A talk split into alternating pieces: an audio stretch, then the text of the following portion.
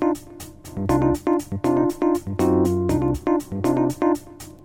be right back.